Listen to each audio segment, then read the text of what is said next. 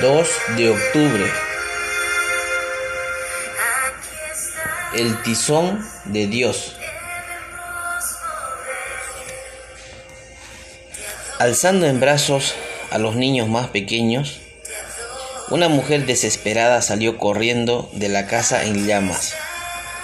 Mientras corría, llamó en voz alta a Haki, de cinco años, pero Haki no la siguió. Afuera, alguien me miraba, reaccionó de inmediato y parado sobre los hombros de un amigo, alcanzó a sacar al niño por una ventana del piso superior, justo antes de que el techo se cayera. Susana, su madre, dijo que el pequeño Haki fue un tizón, palo arrebatado del incendio. Quizá conozcas a ese tizón como el gran evangelista John Wesley.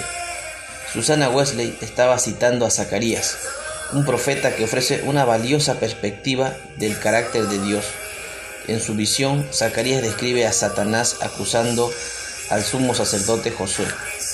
Pero el Señor le dice a Josué, he quitado de ti tu pecado y te he hecho vestir de ropas de gala.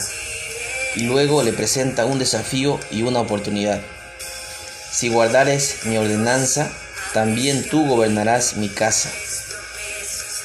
Qué cuadro maravilloso del regalo que recibimos de Dios por nuestra fe en Cristo.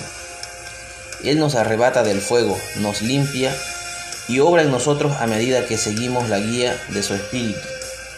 Se nos podría llamar tizones de Dios arrebatados del fuego. Padre, te damos gracias por rescatarnos. Guíanos hoy con tu espíritu mientras te servimos. Que tengas un bendecido día y recuerda, Dios nos rescata porque nos ama. Luego nos equipa para que compartamos su amor con otros.